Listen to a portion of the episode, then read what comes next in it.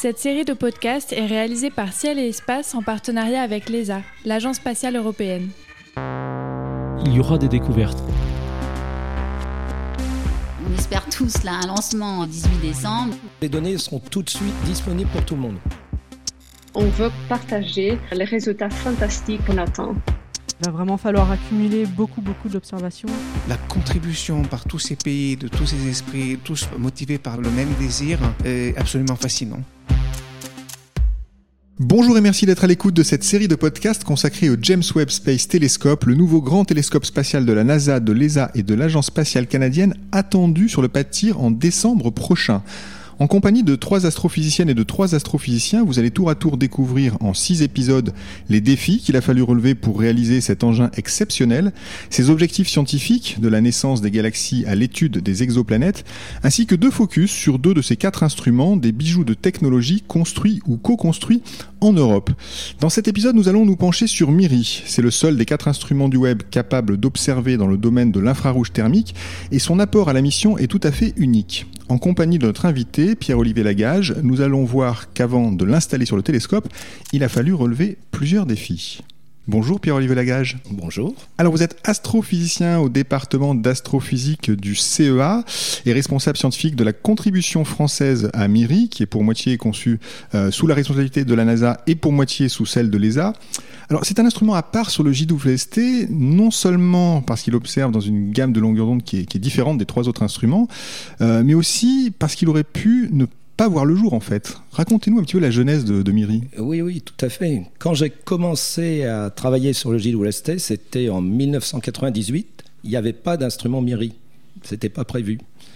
Euh, déjà, moi, je travaillais dans l'infrarouge thermique, mais au sol, notamment avec euh, l'instrument Visir au VLT de l'ESO. Et je me disais, mais il faudrait un tel instrument dans l'espace. On gagnerait tellement, parce qu'au sol, il y a l'atmosphère qui euh, absorbe des, rayonnements, on ne peut pas voir toutes les longueurs d'onde. Et je me suis battu avec quelques autres en Europe et aux États-Unis. On était quelques-uns à promouvoir, à demander un, instrument comme MIRI, MIRI sur ce JWST. À l'époque, euh, une personne à l'ESA que je ne citerai pas m'a dit mais pourquoi tu t'insistes comme ça? Il n'y aura jamais d'instrument euh, infrarouge moyen. En effet, il y avait notamment un problème technique, c'est qu'il devait être refroidi activement. Les autres instruments, le télescope, sont refroidis passivement, c'est-à-dire que on les met dans l'espace, il y a un grand écran qui empêche la lumière du Soleil, de la Terre, de la Lune d'aller euh, chauffer le télescope, donc il, il, se refroidit tout seul vers 50 K.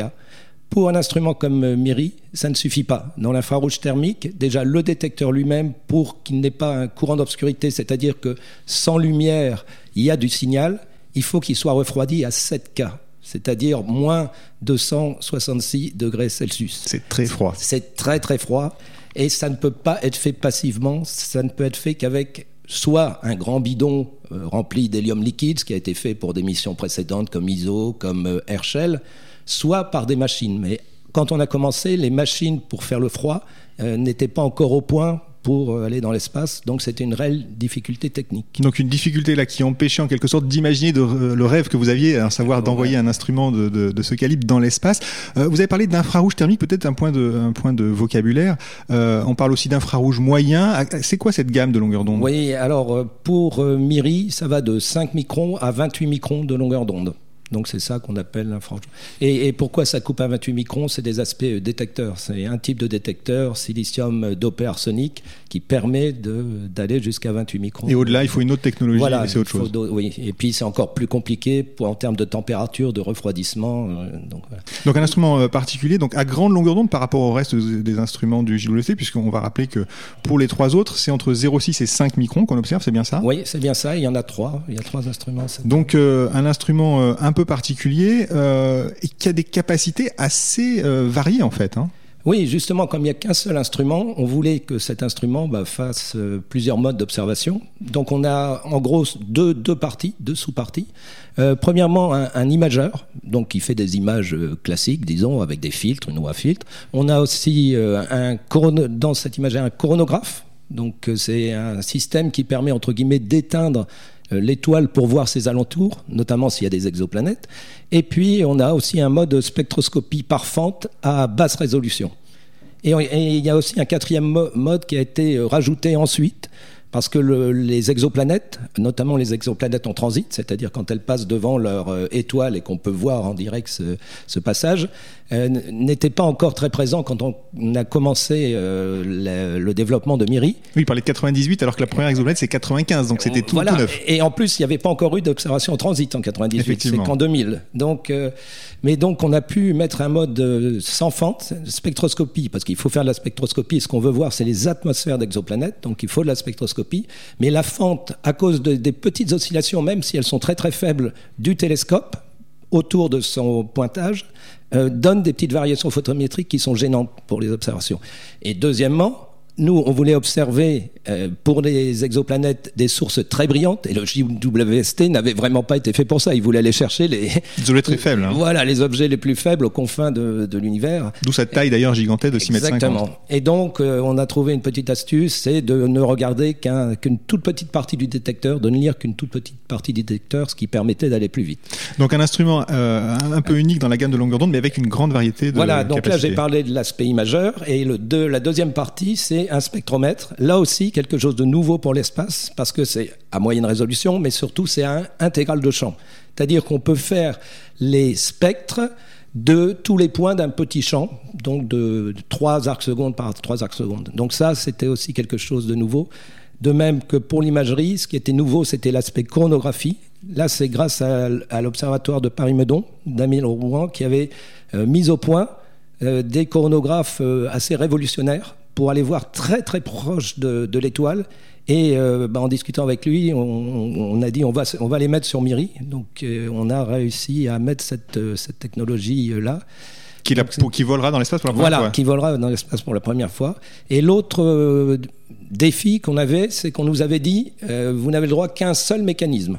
Pour, pour ces trois modes de- d'observation de l'imageur, un seul mécanisme. Et donc le, le dessin optique, euh, on a mis longtemps, enfin les, les opticiens ont mis longtemps à le trouver, à l'optimiser, notamment pour la spectroscopie. Ça s'est fait avec un double prisme, parce que le prisme dévie les faisceaux, mais il fallait les remettre sur le détecteur, donc avec deux prismes, de, avec des matériaux différents, du euh, germanium et du euh, euh, S, enfin, je l'ai en, en la silice, disons. le- Carbure de silicium. voilà, exactement, c'est ça. Et, et donc, on a réussi à faire ça, un seul, un seul mécanisme. Bon, on nous a dit ça, mais d'un autre côté, le nombre de mécanismes dans le JWST, quand il va se déployer, j'avoue que... C'est Bon. pas forcément le vôtre qui va poser problème. C'est Voilà. ça que vous voulez dire. On suivra ça avec attention. En tout cas, donc on a, on a bien compris qu'il y avait donc une contribution française importante. Vous en êtes le responsable. Une contribution européenne plus globalement et une contribution américaine. Alors que- quelle est quelle est la part de l'Europe et quelle est la part de l'Amérique dans, dans ce, cet Oui, instrument alors on dit que c'est enfin, c'est à peu près du 50-50. Alors en Europe, on a fait tout ce qui concerne l'optomécanique. Euh, les euh, US ont apporté les détecteurs pour les, les deux sous-instruments, disons, et euh, en Europe, on a fait tous les tests. Euh, en plus, les États-Unis ont amené la, machine qui fait le froid. Donc voilà, c'est des contributions équivalentes euh, en termes de, de coûts. De... Donc ce fameux mécanisme qui va refroidir à euh, 6 degrés au-dessus du zéro absolu, si j'ai bien compris. Oui, 6, Euh, 7. Ce qui est assez, euh, ce qui est assez euh, impressionnant. Alors justement, euh, vous avez expliqué que le JWST donc euh, le- était refroidi passivement. euh, donc euh, je crois que c'est on est à 40 Kelvin, c'est ça à peu Ça près? peut descendre jusqu'à 40 pour les instruments, oui. ça peut descendre à cette, à Ouais, cette on et que vous vouliez aller encore plus loin, encore plus froid pour observer une gamme de longueur d'onde un peu plus euh, longue, là, donc ce fameux infrarouge thermique.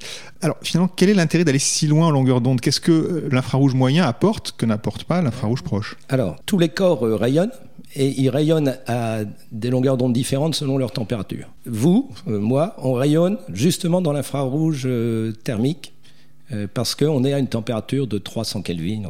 Euh, donc, si on veut regarder un objet à cette température, l'émi- l'émission maximale est dans la gamme de longueur d'onde de Miri. Par exemple, euh, nous, dans le temps garanti, on va observer une exoplanète. L'émission de TRAPPIST 1b, TRAPPIST, c'est une toute petite étoile, pas, pas beaucoup plus grande que Jupiter, avec sept planètes rocheuses. Donc, si on veut regarder l'émission de la planète 1b, c'est la plus facile, c'est parce qu'elle est la plus chaude, elle est à 400 K, à peu près 100, 100 degrés Celsius. Eh bien là, euh, il n'y a que Miri qui a la sensibilité pour l'observer. Donc c'est une de nos cibles favorites pour le, le temps garanti. Ça, c'est un exemple. Après, il y a un certain nombre de caractéristiques de molécules que l'on trouve dans le domaine de l'infrarouge moyen. Pour toujours continuer dans euh, le même esprit exoplanète, euh, l'ozone, l'arrêt d'ozone qui est connu par tout le monde sur Terre, eh bien, c'est dans le domaine euh, de l'infrarouge moyen, autour de 9, 9,5 microns. Donc, ensuite, il y a des, caractéristiques des poussières pour savoir si c'est des silicates, quel type de poussière on a. Et on sait que bah, dans l'univers, il y, a, des poussières un peu partout. Eh bien, là aussi, dans l'infrarouge moyen, il y a des caractéristiques particulières pour déterminer quel type de poussière on observe. Ça fait déjà deux bonnes raisons quand même d'aller dans l'infrarouge moyen quand même, qui, qui n'était pas prévu au départ. C'est incroyable. Et celle, la raison qui a fait basculer aussi du côté scientifique le besoin euh, d'avoir MIRI, ça c'est par euh, George Rickey euh, aux US, quand on était au début en train d'élaborer pourquoi il fallait aller dans l'infrarouge. Donc nous on avait tous les programmes classiques, mais là il a touché juste en disant si vous voulez voir les premières lueurs, vous avez besoin de MIRI Les premières lueurs de l'univers. de l'univers, parce que c'était ça qui était mis en avant au début beaucoup euh, pour le JWST. Et pourquoi c'était ça? Parce que les premières, euh, si c'est des premières étoiles, des premiers, euh, c'est essentiellement à partir d'hydrogène et d'hélium. Il n'y a pas encore d'éléments lourds, puisque ces éléments lourds sont faits dans les étoiles. Donc la première génération euh, n'en a pas. Et s'il y en a qui ont été faits, que fait la poussière? La poussière absorbe la lumière euh, visible émise par l'étoile et la réémet en infrarouge. Donc normalement, pour dire que c'est les premiers objets, il faut rien avoir, il faut avoir MIRI et pas avoir de, de signal dans MIRI. Donc ça, ça a été très fort parce que ça, ça a dit ah c'est votre euh, cible privilégiée, ces premières lueurs de l'univers. Eh ben vous avez besoin de MIRI. D'accord, donc là, une démonstration scientifique euh, implacable. Ouais, je suis pas sûr qu'on verra les premières étoiles, mais non, ça c'est autre chose. En tout cas, donc voilà, plusieurs, plusieurs très très bonnes raisons finalement pour, pour euh, construire cet instrument et, et pour, le, pour le lancer. Vous avez expliqué que, euh, donc, j'insiste là-dessus, il sera refroidi à plus basse température. On sait que dans les missions spatiales en général, euh, quand on veut activement refroidir l'instrument, c'est compliqué. Vous avez parlé d'hélium liquide, de ce genre de choses. Souvent, c'est ça qui finalement euh, empêche un instrument de durer très très très longtemps dans l'espace. Là, en l'occurrence, quelle est la durée de vie de, de l'instrument? MIRI en général, c'est 5 ans pour sûr, et tout ce qui est consommable, c'est pour euh, 10 ans, y compris l'aspect refroidissement. Donc euh, c'est un grand avantage d'avoir une machine, c'est Jules Thompson, pour euh, faire le froid, puisqu'en effet, on n'a pas euh, cet handicap au bout de quelques années de devoir arrêter par manque de, de cryogène. Ça veut dire que donc il n'y a pas de fluide cryogénique dans, euh, dans l'instrument? Non, non, c'est pas que c'est pas un bidon d'hélium euh, euh, liquide comme pour ISO, comme pour Herschel. Non, non, c'est vraiment à partir de Une pièce mécanique Ouais, qui voilà, joue sur un effet physique. Oui, tout à fait. Donc ça c'est plutôt une bonne nouvelle pour le Ah, bah, JWST. ah oui. Parce qu'il faut rappeler qu'il sera à 1,5 million et demi de kilomètres de la Terre, qui sera pas réparable, donc on pourra pas remplir le bidon. donc c'est bien qu'il n'y ait pas de bidon finalement. Exactement. Ça vous inquiète pas d'ailleurs ça, cette, cette distance de, de, de, de du JWST et de, de Miri en l'occurrence Non, je me suis fait une raison dans le sens où c'est pas la peine de s'inquiéter, de se dire euh, il doit se déployer, etc. On sait que tout a été fait euh, pour que ça marche bien. Vraiment, euh, c'est d'ailleurs pour ça qu'il y a eu du retard, qu'il y a eu des surcoûts. Mais vraiment, l'approche, c'est de dire euh, on fait le maximum euh, pour que ça marche. Hmm. Alors justement, euh, le maximum, ça veut dire, euh, en- quand on parle de mission spatiale, tester, retester, re-retester. Comment vous avez testé euh, Miri? Ah, ça c'est une très bonne question parce qu'on peut parler de- du périple de Miri, par exemple. Donc en commençant par Miri, ce qu'on a fait en France. Donc euh, bah, déjà on l'a intégré. Il y a eu des, éléments qui sont venus d'un peu partout à l'international. hein. Les Belges, on avait fait le concept optique, le concept mécanique, mais ce sont les Belges qui ont financé les miroirs, les Suédois et Irlandais qui ont financé euh, les filtres, euh, le mécanisme était allemand, donc on a tout intégré. Après, on a fait un banc de test spécifiquement pour justement reproduire les conditions dans l'espace en termes de froid, en termes de vide. Et donc, ça, c'était euh, quand même euh, un grand euh, cryostat. Ah, Pour, à notre échelle, on va voir qu'après, il y en a des, des im- immenses. Mais donc, on a tout intégré, testé, et on a livré en 2009 euh, à nos amis du RAL en Angleterre. Là, la partie imageur a été couplée avec l'autre partie de Miri, le spectrographe. On a mis aussi les détecteurs et on a fait des tests. Donc on a accompagné Miri, son premier, sa première étape dans son périple, ça a été en Angleterre. Une fois l'instrument euh, testé, Euh, on l'a envoyé au, euh, au Goddard, centre NASA, près de Washington, où cette fois-ci, d'ailleurs c'était le premier livré. bon, entre nous. Allez, un petit peu, un petit peu de fierté. C'est pas toujours. euh, c'est- oui, c'est souvent difficile de, de livrer à l'heure hein, dans, dans le spatial. Voilà. Et, euh, et là, il a été intégré avec les trois autres ins- instruments, NIRSPEC, euh, NIRCAM et puis euh, NIRIS. Et là, de nouveau, testé dans une cuve de plus en plus grosse. Après, il a été couplé, et, et on y était aussi, hein, on l'a toujours suivi pour les tests. Donc après, il a été couplé avec le grand télescope. Et là, il fallait une cuve encore plus grande pour tester le télescope avec les instruments. On parle d'un télescope de 6,50 m de diamètre, on Et ouais, rappelle. et oui. Et donc là, euh, il a voyagé à Houston parce qu'il y avait une grande cuve, mais qui a été réaménagée pour pouvoir tester euh, le JWST et ses instruments. C'est là où il y avait l'ouragan. Donc euh, ça a failli, il a failli être noyé, euh, le petit Miri là. Ah oui, ah oui on, peut, on peut- on peut le raconter maintenant avec, le recul. Enfin, euh, c'était quand même un mètre de hauteur et ça, ça a été. mais- Ah oui, oula, oui, d'accord. Il ah a, eu- il y dans- a eu dans- un- dans une les- inondation ah bah, dans ah les locaux. Non, non, pas dans les locaux, euh, tout autour. D'accord. ils pouvaient pas, euh, ceux qui étaient dans l'équipe ont dû rester quelques, quelques nuits sur place parce qu'ils pouvaient plus sortir. Enfin bref. Et après ces tests-là, il a été en Californie. Là, pour être euh, intégré avec le satellite et le grand écran euh, qui le protège euh, du. Cet immense soleil. pare-soleil grand comme un tour de tennis hein, Et- qui, va, qui va protéger le Ouais, télescope des, des rayons du exactement. soleil. Alors là, on l'a pas suivi, on l'a lâché parce qu'il n'y avait pas de test à faire. Et puis après, il a pris le bateau, le canal de Panama, et il est en ce moment à Kourou. Et il est en ce moment à court au moment où on parle. on il, est, il arrivé. Il est arrivé, on espère aller le voir avant que la fusée Ariane l'envoie au point euh, L2, enfin en orbite autour du point L2. Donc ce point à 1,5 million de kilomètres où million, ont ouais. déjà été euh, envoyés euh, Herschel, Planck, euh, d'autres instruments européens d'ailleurs. Oui, oui, oui, c'est vraiment la destination à la mode. hein. La destination à la mode. Il faut, il faut aller dans des endroits très froids pour observer Bah, l'univers infrarouge. Oui, mais c'est surtout l'intérêt, c'est qu'il a la même, ce point a la même vitesse euh, angulaire que la Terre. Euh, C'est-à-dire que l'attraction de la Terre compense la diminution de l'attraction du Soleil. Donc il tourne, il est toujours aligné entre euh, le Soleil, Terre et ce point L2. Hmm. Donc pour l'écran, c'est beaucoup plus facile.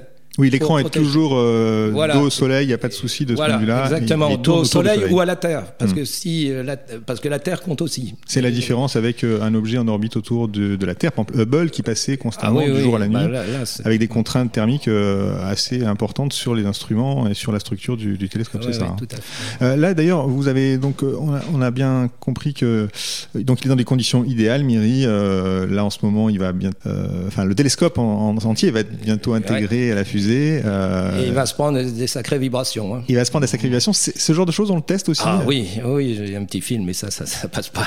Ça passe pas à la un radio. petit film où on le voit, le- les essais de vibrations, parce qu'on on va plus loin que ce qu'il y aura pour avoir des marges.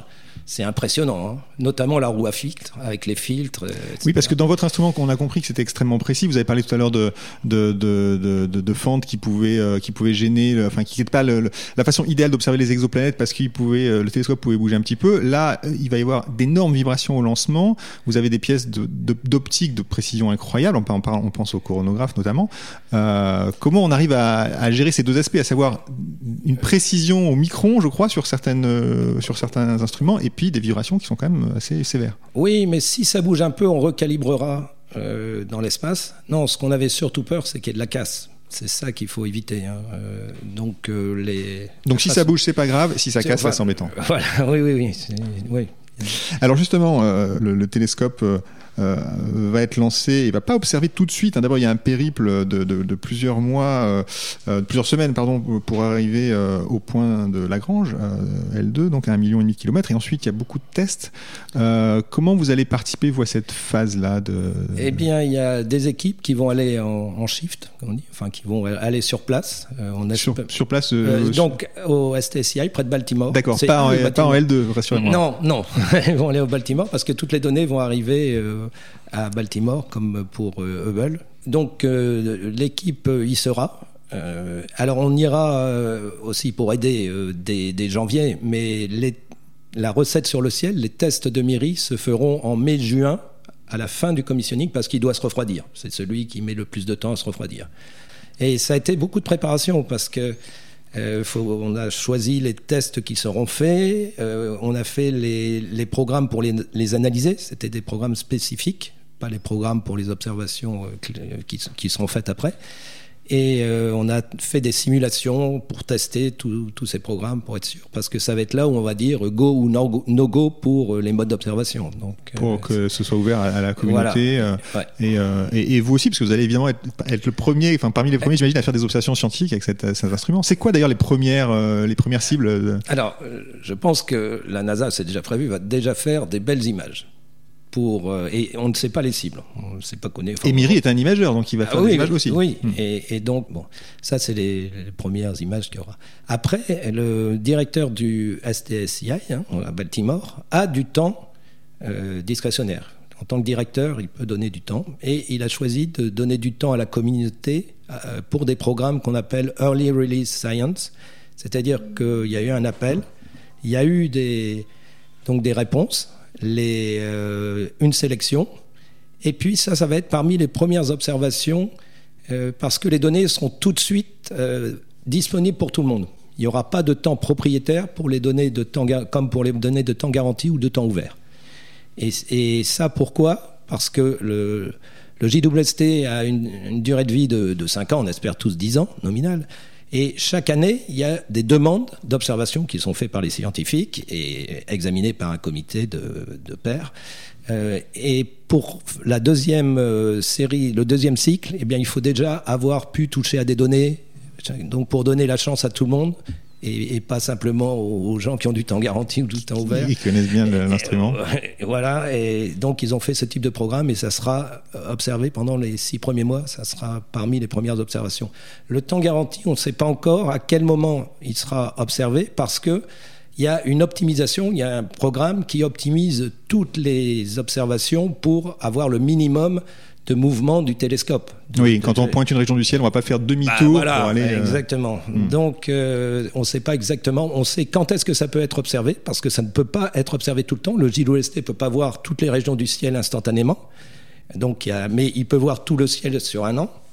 Et donc, on sait les périodes où l'objet peut être observé, mais on ne sait pas ce que va donner le grand, le grand programme qui va faire l'optimisation. Qui va optimiser tout, voilà. toutes ces observations, parce qu'il faut rappeler qu'effectivement, donc il doit y avoir quatre instruments, et puis toute la communauté astronomique mondiale euh, euh, va vouloir observer avec cette, ce télescope. Hein. Ah oui, on, on, le sait déjà, puisqu'il y a eu un premier appel. Et donc il y avait plus de 2000 propositions. Il y en a eu, je pense, euh, un, il y avait un facteur de pression de 4 4-5, c'est-à-dire euh, 4-5 fois plus de, de, de demandes de temps que possible. Ce qui me, ce qui me remplit de joie, disons, c'est que Miri, l'instrument qui ne devait pas y être, est demandé euh, 30% du temps. Et, et l'autre instrument qui est très demandé, c'est NIRSPECT, l'autre instrument euh, européen. européen. Très bien. Donc c'est pas mal. Et globalement, les Européens ont euh, en gros 30% du temps, alors que l'accord entre la NASA et l'ESA disait que c'était un minimum de 15%. Il n'y avait pas de maximum, mais ça veut dire que que la communauté s'est bien mobilisée ouais, ouais. Euh, à la fois euh, au niveau des instruments. Bon, là, vous en êtes euh, évidemment la preuve, mais aussi la communauté en général s'est mobilisée pour pouvoir observer avec cet instrument. Ouais. Très bien, bah, écoutez, merci beaucoup Pierre-Olivier Lagage. Le mot de la fin, ce sera ça. Donc vive l'Europe, hein, finalement, qui a bien, pour l'instant, qui est bien lancé, en tout cas, pour faire de belles observations avec le JWST. Euh, merci de nous avoir révélé les secrets, en tout cas l'histoire de Miri. Nous attendons donc désormais, comme vous, j'imagine, hein, ces premières images avec impatience. Euh, je rappelle, chers auditeurs, que ce podcast fait partie d'une série de 6, tous consacrés au James Webb Space Telescope. N'hésitez pas à écouter les 5 autres épisodes pour en savoir plus sur le télescope spatial qui va l'astronomie. À très bientôt à l'écoute de nos podcasts.